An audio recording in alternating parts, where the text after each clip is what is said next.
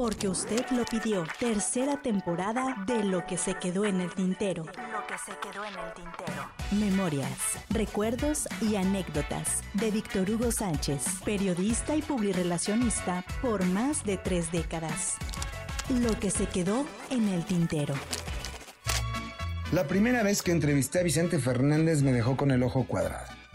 Estaba a dieta, decía, porque traía como 12 kilos de más y se zampaba en una sentada un pollo entero, cocido, con poca sal, sin tortillas, con salsa picante. ¿En serio eso es su dieta? Pues sí, mijo, puro pollo. Me traen bien jodido, pero tengo que bajar de peso, porque en el cine me veo gordo.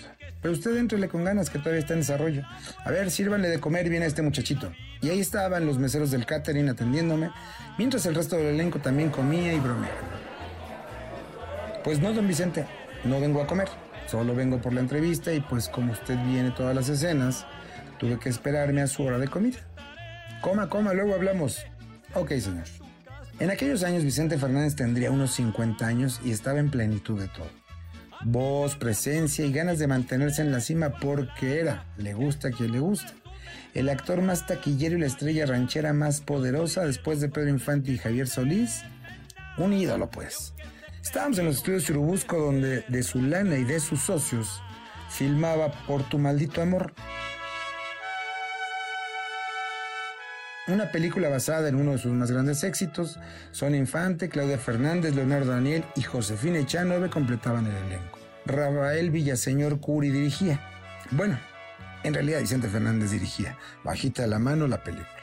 Ya había entrevistado al resto del elenco, solo me faltaba él, que ranchero de campo, comía su pollo con las manos y trataba de saborearlo como si fuera otra cosa.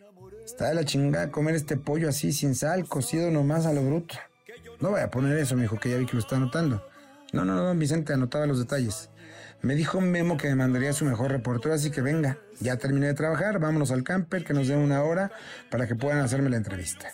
Luego le voy a presentar a mi hijo Alejandro. El año que viene lo lanzaremos en el cine y en la música. Le va a caer bien. Vestido de personaje muy campirano, don Vicente era de esas personas que se dejaban entrevistar sin coartar la intención de la charla. Con un colmillo del tamaño del mundo le daba la vuelta a cualquier cosa que, digamos, pudiera parecer incómoda. Sucesor de Pedro Infante, de Jorge Negrete, de Javier Solís. Pues no porque yo lo diga, mijo, lo dicen los periodistas. La verdad es que, de no haber muerto ellos, yo no tenía ni lugar en este medio.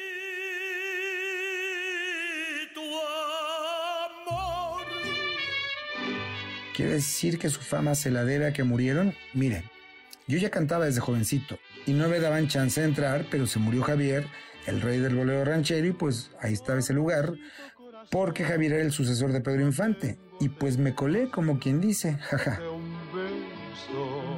En eso estábamos echando el café, la charla, cuando en el camerino entró Pedro Infante Jr., heredero natural del que llaman el ídolo de Guamuchi. Iba tomado. Raro, como si hubiera consumido alguna sustancia o fumado algo más que tabaco. Michente, no digas pendejadas, eres más grande que mi padre, has logrado más cosas que él. Digas pendejadas, muchachos, su padre es el más grande ídolo de este país, yo no le llego ni los talones aún. No, no, no, Víctor Hugo, dilo en tu entrevista, que digo yo que Vicente Fernández es más importante que mi padre, lo digo yo. Váyase a echar un café, Pedrito, y luego hablamos, no ande diciendo tarugadas con la prensa. Luego de pedirme que hubiera la intromisión, que no la publicara, don Vicente me habló de otras cosas, del personaje que estaba interpretando, de su dieta, de sus hijos, de sus discos y de esas cosas nimias que en aquellos años era lo que interesaba a la gente. No publique las tarugadas de este borrachín, por favor. No se apure, señor, no mezclaré sus declaraciones con nuestra entrevista.